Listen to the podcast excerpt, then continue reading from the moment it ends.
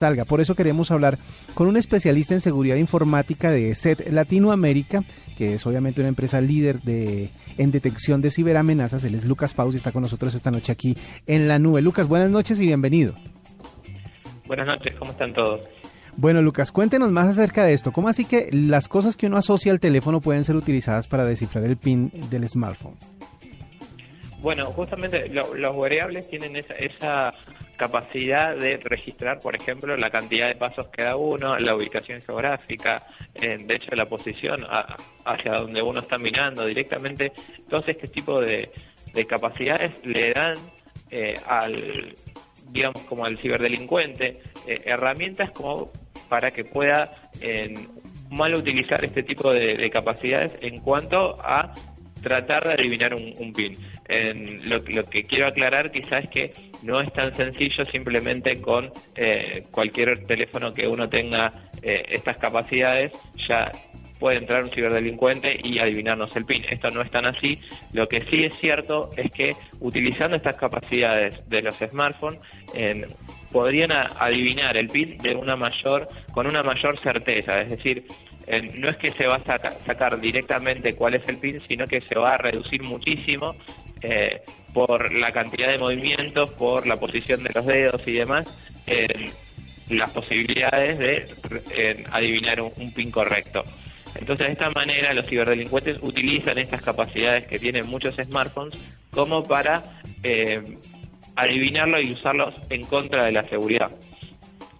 Lucas, yendo un poco más allá y alejándonos de los smartphones, ¿sería ya posible, digamos, adivinar incluso la, contraseña o el PIN, eh, no sé, cuando uno esté retirando plata de un cajero o algo así?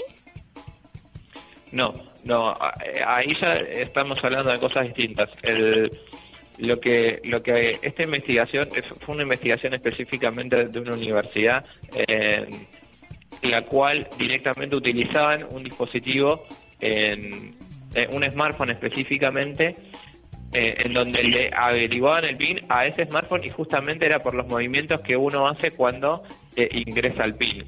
Entonces, cuando uno va a un cajero automático, un, eh, algún tipo de, centro comercial o algún otro dispositivo que utilice, no hay ninguna manera de que el, smartphone sea utilizado para capturar el, PIN. por lo menos no de la misma forma, digamos. Bueno, ¿y qué, cómo podemos prepararnos o protegernos para eso? ¿Cómo podemos hacer para que no sea tan fácil eh, adivinar el PIN o las claves de los eh, smartphones?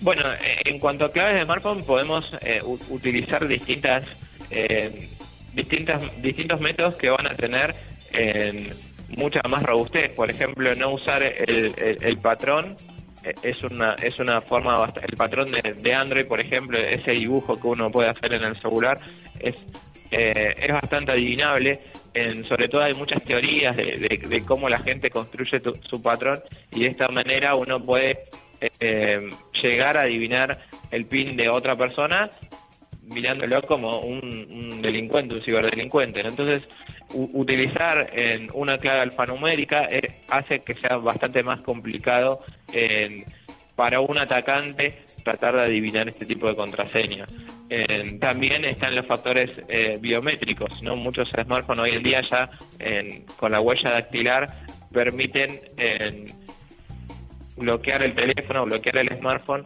entonces de esa manera tampoco es simple adivinarla, ni ningún atacante va a tener eh, un dedo de, la víctima como para poder desbloquear eh, ese celular, ¿no? Entonces esos son distintos tipos de, formas en donde les complicamos mucho la, la tarea de adivinar contraseñas o adivinar un PIN a algún ciberdelincuente o algún tipo de atacante que esté buscando romper la seguridad de nuestro smartphone. Al principio nos hablabas de que no todos los smartphones podían ser vulnerables a este, a esta, um, a este problema. ¿Qué características, digamos, tendrían que tener el smartphone o el wearable para, para que sea víctima de esto?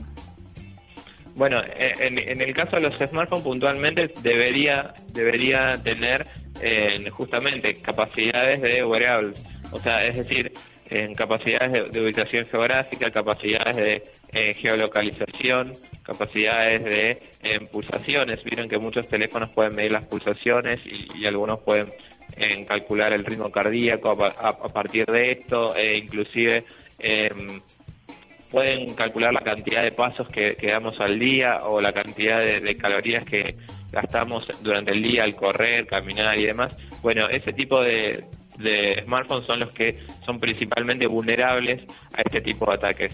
Igual quiero aclarar que esto no es un ataque global, sino que fue más que nada una prueba de concepto.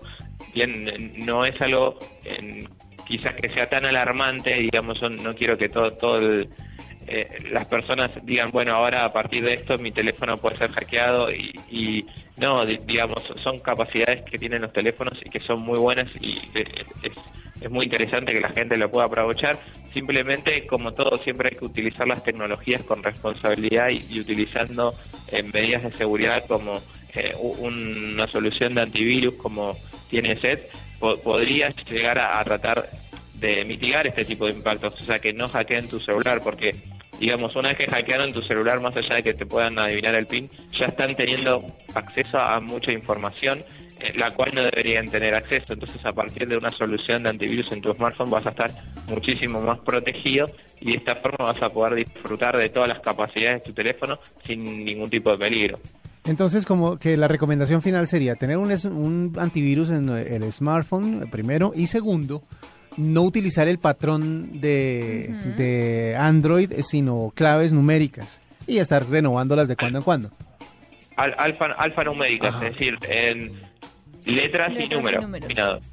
Muy bien. Eso, y quizás no es lo más rápido, ¿no? Pero bueno, a veces eh, justamente nos enfrentamos con estos paradigmas donde la funcionalidad y la seguridad a veces no van tan de la mano. Yo sé que para alguna persona quizás eh, es más complicado escribir, no sé, eh, una palabra y un número que generar un patrón rápido es mucho más simple. Bueno, bueno, y ahí tenemos que también empezar a, a, tener en cuenta cuál es cuál es el valor de la información que nosotros tenemos en, nuestro smartphone y si realmente queremos resguardarlo o ponerle mayor capa de seguridad o una mayor capa de funcionalidad, digamos. Bueno, pues es Lucas Paus, especialista en eh, seguridad informática de SET Latinoamérica, que nos cuenta más acerca de algunos riesgos que se han descubierto gracias a la precisión en el uso de los wearables y todo lo que está asociado a su smartphone. Muchísimas gracias, Lucas, por estos minutos aquí en la nube. Muchas gracias a ustedes.